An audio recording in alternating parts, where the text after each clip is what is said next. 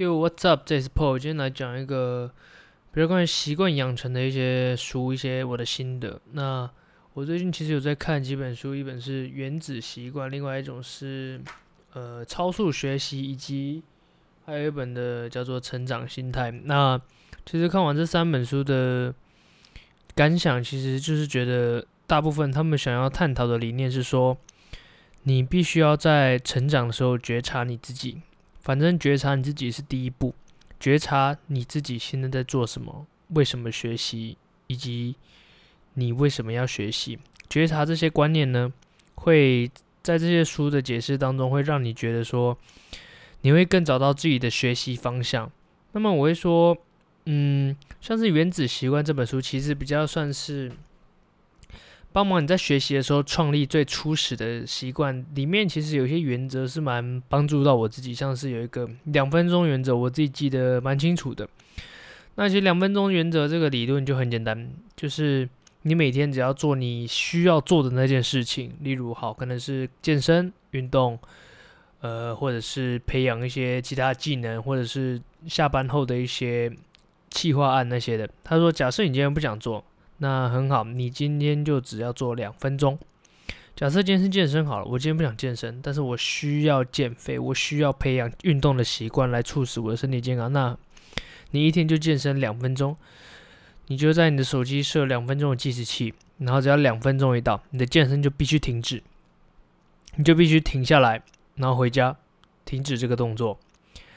那么其实我发现这个。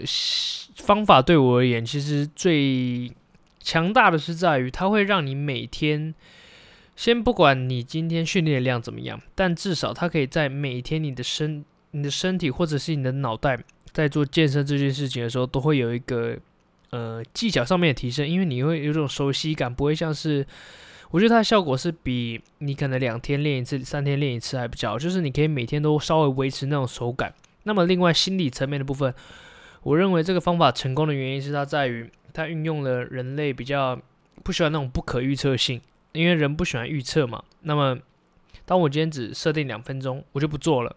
好，那我就完成我今天的目标，然后埋下了一个动机，想要去做到更多、更习惯这些动作的适应。你的大脑会自动有这样的想法，然后久那么久而久之，你自己在培养这个习惯的时候。其实也就是可以慢慢的进步。那像我自己用这方法，因为我平常有在学钢琴，但是呃，其实也没有很认真弹呐。对，大概之前很久以前，大概一个礼拜练一个小时，然后我觉得效果就不彰。那么自从我自从开始，就是大概两个月前，一两个月前吧，看完《原子习惯》这本书以后，就开始两分钟法则，我就觉得。每天从两分钟开始练练练练练练到现在，已经可以至少三四十分钟吧。每天哦，就是你不需要去花时间去逼迫你自己去做练琴这件事情。那么其实我觉得两分钟理论这个蛮适合推荐给大家。那么另外讲讲呃成长心态这本书好了。那成长心态这本书，我觉得比较适合是用在你已经。开始在做某一件事情，它是一个比较大的，可能是职业方面，可能是你人生规划方面的一个方向。那么，我觉得这本书可以带给你，就是比较勇往直前吧。首先，他提到了有几项原则，第一个是觉察自己的刹车。那这里的刹车的意思就是你自己在道呃你的职业道路，或者是你想前进道路上面的刹车。那么，第一个是觉察自己的刹车。那么，其实觉察自己的刹车，就是发现说，呃，自己可能在做某些事以后，会因为哪些刹车，也就是阻碍你的东西，让你不想做这件事情。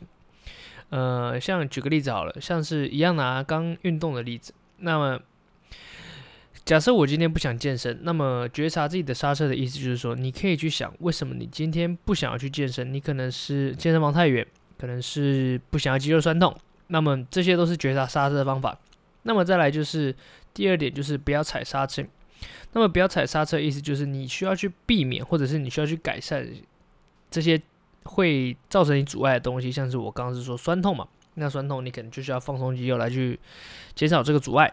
那么再来一个就是要有不踩刹车的决心，那这个的概念其实就是你不要再去想那些会阻碍你的东西，那大概是这样。那以上这些是主要我。记比较清楚的原因。那么再来第三本超速学习，那超速学习这本书，我觉得它就是比较呃狭隘一点，它就是真的只是在讲学习的东西。但我也承认说，你在人生的所有方面，不管是职业或者是学生时期，你必定都是要学习的。但是学习的呃方式有分很多种。那么超速学习，我会认为说它是一个很高强度、高自主性的一个学习计划。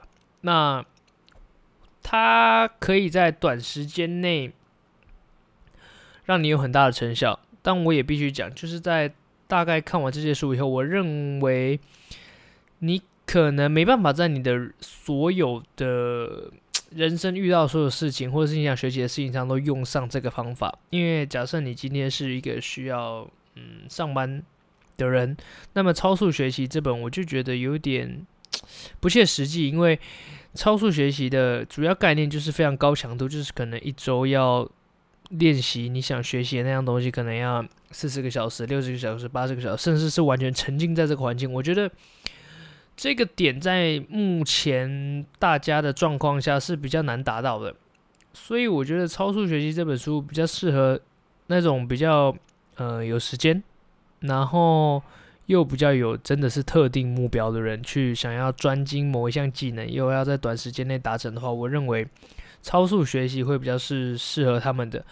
那么《原子习惯》这本书，其实我觉得是非常适合大家的，因为《原子习惯》它讲的就是一些比较心理学层面，然后也很容易、很轻松就可以应用的。你看，像两分钟理论，我看完马上就用，因为这也是我记得唯一最清楚的。其他的内容其实就在讲习惯的养成啊，或者是别人会如何影响你之类的。那么，其实成长心态跟嗯《原子习惯》，我觉得两本书其实是蛮像的。只是两本书的差异是在于说，我还是会觉得说，成长心态是真的，就像如你的呃书名所讲，它真的是一个心态上的改变。那么，我认为你看完了《成长心态》这本书，其实你就不一定会需要原子习惯。应该说，它是有一个先后顺序，你必须要先有成长心态，然后你才去培养你的原子习惯。我会这么认为。呃，举个例子好了，假设。好，一样拿嗯健身的例子哈，都很喜欢拿健身的例子。OK，那假设你今天没有一个，你今天需要减肥，但是你今天没有一个想要去运动或者是想要控制饮食的一个心态，那么其实你培养再多的习惯也都没有用，因为最后心态还是是你的一个最大的一个出发点吧，就是你没办法透过你的。嗯，一时的这种行为来瞒骗过你自己的心。那么这其实就讲到成长心态里面，有讲到一个理论叫做冰山理论。那么冰山理论大家都知道，冰山上面的十三趴是你可以看到的，那下面还有八十七趴你是看不到的。那么由下到上，在成长心态里面一共有分三个部分，最下面一个部分是意识，中间是行为，上面是技术。